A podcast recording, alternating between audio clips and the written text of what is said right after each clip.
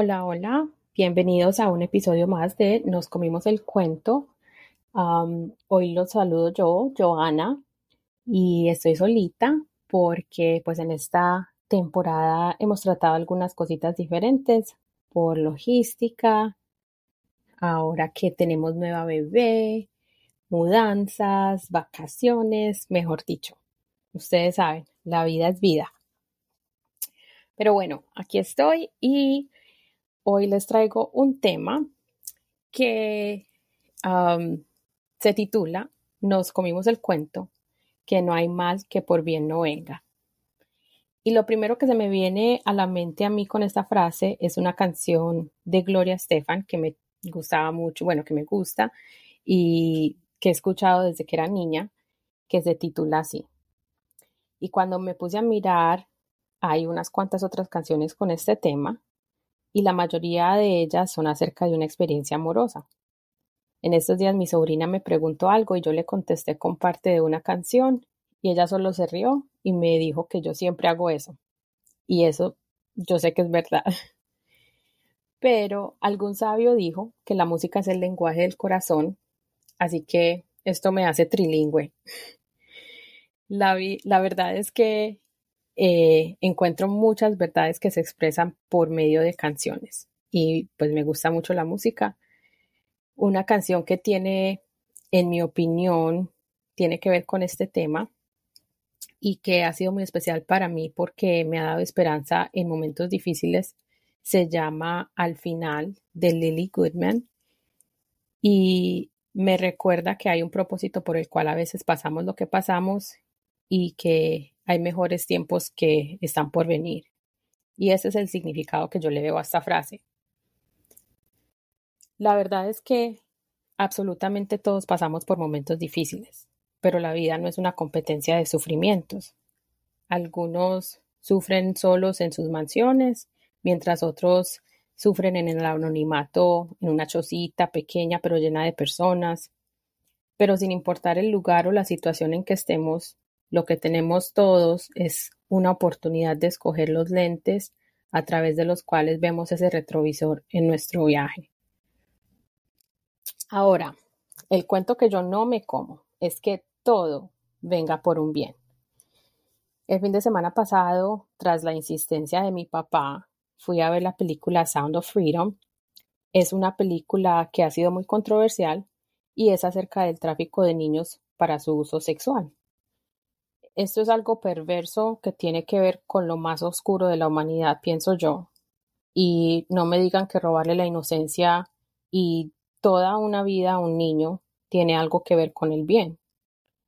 Y así como esto, o sea, hay muchos ejemplos de cosas que no vienen de ningún bien. Pero yo, a mí siempre me gusta hablarles de mi, mi experiencia personal. Así que vamos a ver cómo no hay mal que por bien no venga en mi vida. bueno, uno de los ejemplos que yo pienso en esto es que, aunque no recuerdo mucho de, de mi crianza temprana, yo sé por la historia y por los relatos de mis padres y de mis familiares que crecí en una ciudad y en una época de mucho miedo y violencia colectiva.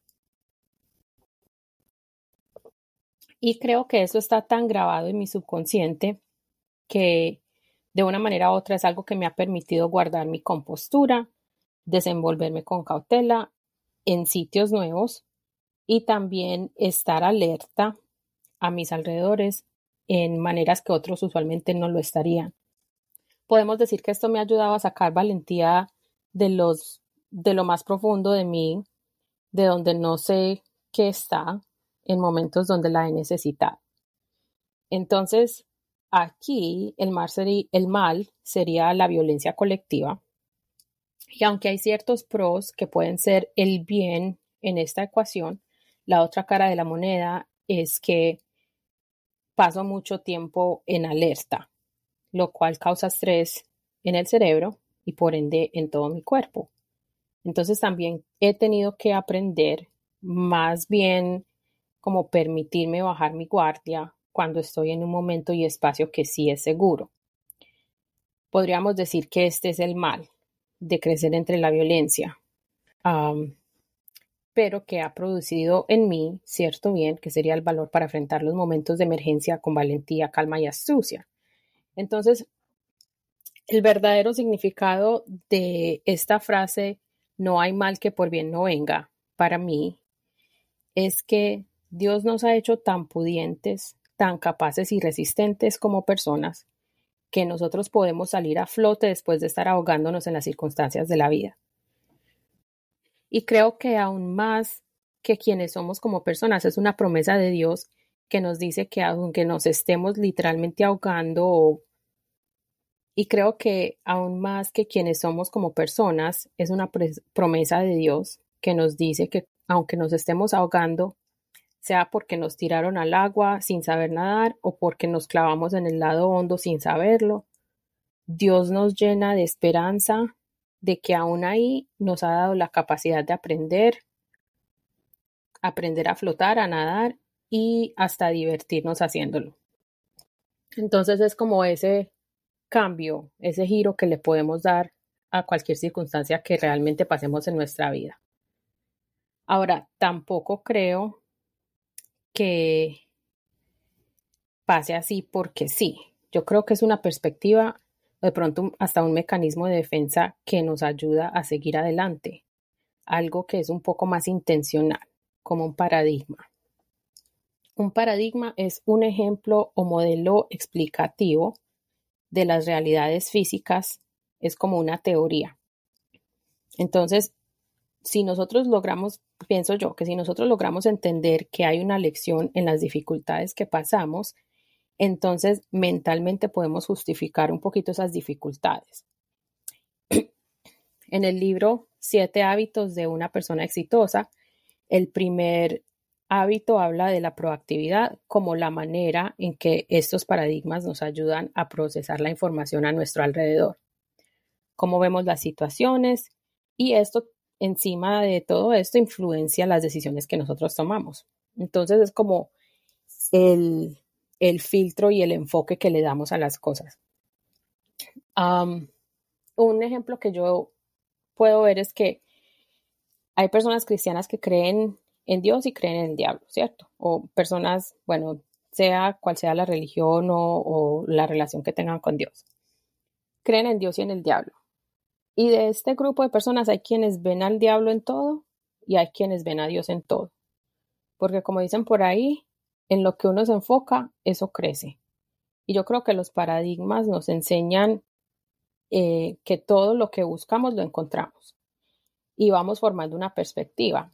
Es decir, los paradigmas nos llevan a ver el vaso medio vacío o medio lleno. Pero nosotros tenemos la opción de ser proactivos y concientizarnos de esto para poder tomar una decisión consciente acerca de cómo nosotros queremos realmente ver el vaso.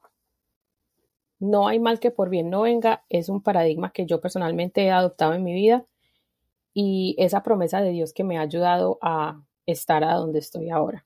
De los, entre comillas, males que más han afectado mi vida han sido mi matrimonio, y después el haberme convertido en una madre soltera. Estos dos han sido profesores que me han enseñado muchas lecciones que yo les quiero compartir a ustedes hoy y espero que algunos de ustedes puedan tomar algo de esta información y que les sea útil.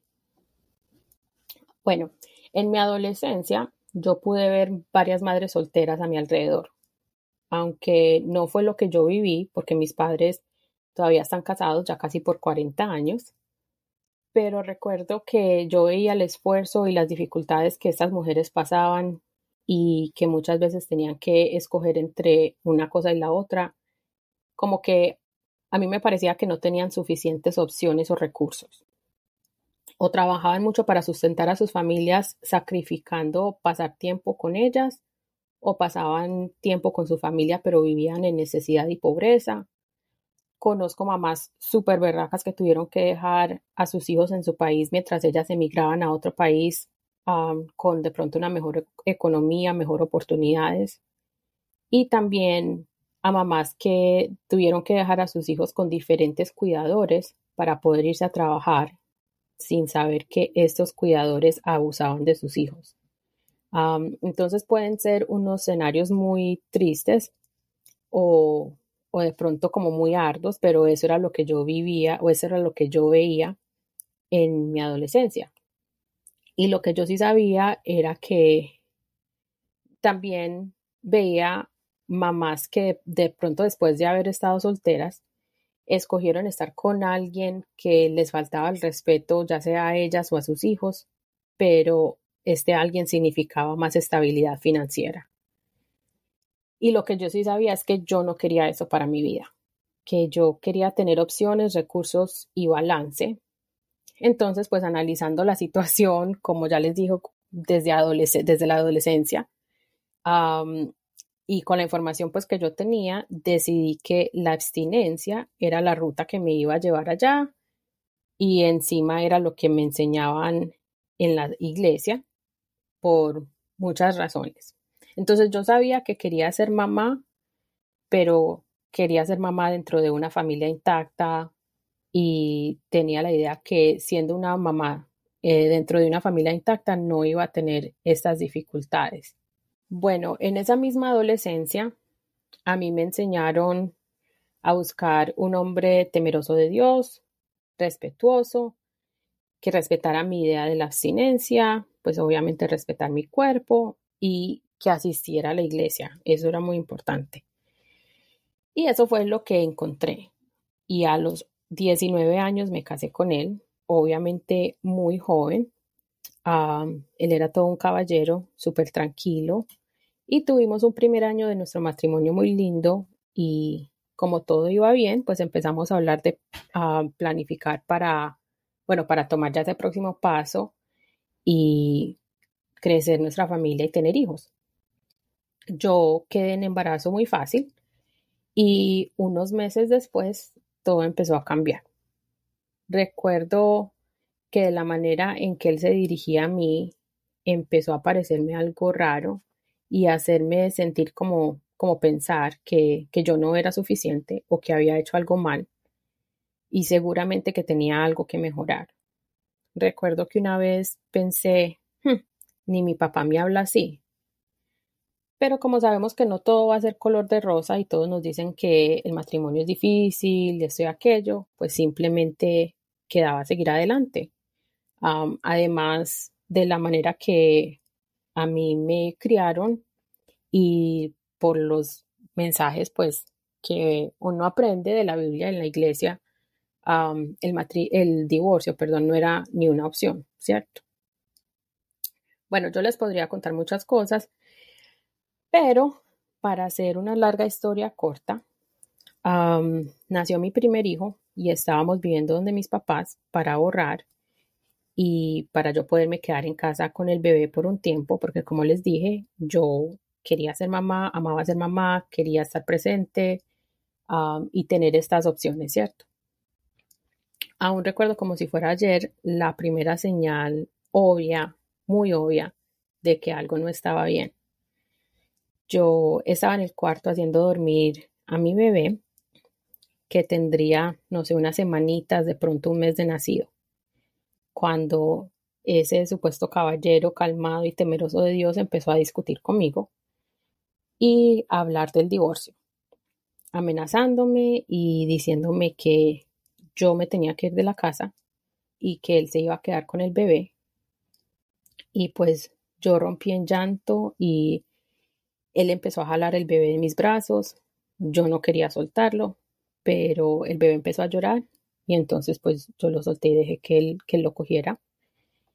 Él lo puso en la cama, me cogió del cuello y me empujó contra la pared mientras continuaba pues amenazándome y diciéndome que él se iba a quedar con el bebé y yo me tenía que ir de la casa.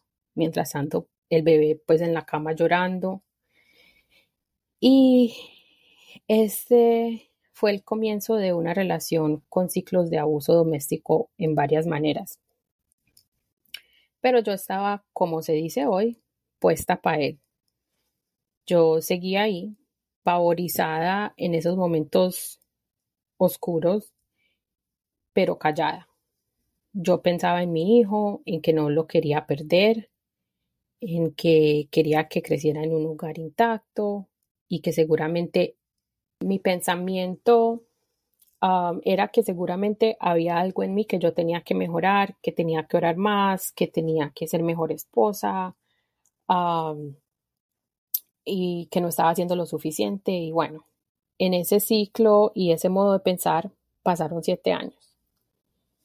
Bueno, como ya sabrán, de ahí en esos siete años hay muchos cuentos que me comí y muchos cuentos que contar, muchas cosas que sucedieron. Y pues yo pensando, o sea, llegué siempre a pensar de que yo era responsable de lo que estaba pasando y bueno, muchas otras cosas. Pero volviendo al tema, no hay mal que por bien no venga.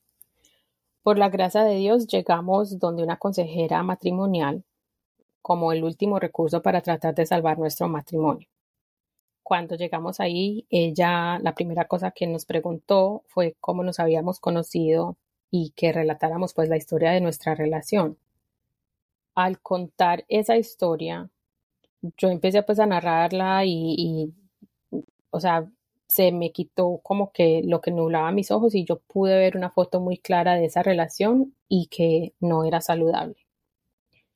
Pero yo ya ni reconocía quién yo era, porque me había entregado completamente y mi mundo parece que se hubiera hecho ah, más pequeño y se había convertido en una farsa para cubrir todo eso y pues mostrarnos de todas formas a los demás como esa familia intacta y, y, y pues él también se mostraba como una persona muy calmada, muy tranquila, íbamos a la iglesia todos los domingos, entonces era, era algo que sin querer empecé pues a cubrir. bueno, ya llevaba mucho tiempo cubriéndolo. Bueno, entonces en ese momento, cuando nosotros estábamos donde la consejera, yo sinceramente sentí, sabía que tenía que hacer algo al respecto. Y ahí fue donde comenzó mi decisión de dejar esa relación y convertirme en aquella madre soltera que nunca había querido ser. Ahora, qué bien vino de esa relación, porque recuerden que estamos hablando de que no hay mal que por bien no venga, ¿cierto? Pero, gracias a Dios, Fui bendecida con dos hijos maravillosos. No son perfectos, pues yo tampoco lo soy, pero por ellos yo daría mi vida y, son por los que cada mañana me levanto y sigo luchando, aún en los días que no tengo tantas fuerzas. Créanme que no ha sido fácil, pero ya llevo ocho años como mamá soltera y gracias a Dios, ciertas, gracias a ciertas disciplinas y a unas cuantas buenas ideas. ya después de haberme divorciado y todo, al par de años pude comprar mi primera propiedad, ya hace cinco años, con sudor y esfuerzo, pero con mucho agradecimiento y también mucho, mucha humildad y mucho amor y haciendo pues tratando de tomar las mejores decisiones que, que pensaba que eran las mejores decisiones por, por mí y por mis hijos. Bueno, encima de eso, hace un par de años me topé de, nuevo con una compañía que me ha permitido aprender mucho más acerca de cómo funciona el dinero. Y otra vez, gracias a Dios y a todos estos recursos, decisiones, yo puedo decir que en este momento el tiempo de ser madre soltera, en el tiempo que llevo de ser madre soltera, he podido lograr mucho más financieramente para mí y para mis hijos de lo que pude cuando estaba casada. Y como si no fuera suficiente, aún mejor es que he podido enseñarles también a mis hijos y a otras familias, incluyendo a otras madres solteras y también a personas que han sido víctimas de la violencia doméstica, no solamente a cómo identificar una de estas relaciones y llenarse de valor sea que busquen ayuda y que las cosas mejoren, o sea que tengan que tomar otras decisiones, pero realmente a que, la persona no se sienta que, aún siendo terrorizada y encima sintiéndose la que es o el que es responsable por todo eso. bueno, como me he educado mucho más en aprender acerca de esos patrones en las relaciones y, gracias a Dios he podido estar ahí para otras personas. Hay un dicho muy cierto y es que nadie se casa para divorciarse y a esto yo le añado que nadie se casa para que lo maltrate. Pero lo que sí sé es que yo no sería quien yo soy hoy si no hubiera vivido estas cosas y que aún más importante que eso es mi confianza en la promesa de Romanos 8:28, que dice, y sabemos que a los que aman a Dios todas las cosas les ayudan a bien. Esto es, a los que conforme su propósito son llamados. Para mí, la frase no hay mal que por bien no venga significa que aunque vivamos cosas feas, si estamos dispuestos, podemos encontrar un propósito que va más allá de nuestras vidas y de nuestro sufrimiento. Y pues yo les invito a que encuentren, traten de encontrar ese bien en, en medio de lo que puedan estar viviendo. Y que no solo naden, sino que floten, que naden y que disfruten del camino. Ah, gracias por escucharnos. Como siempre, Gracias por compartir y por interactuar con nosotros en las redes. Espero que les haya gustado este episodio y nos vemos en la próxima. Chao.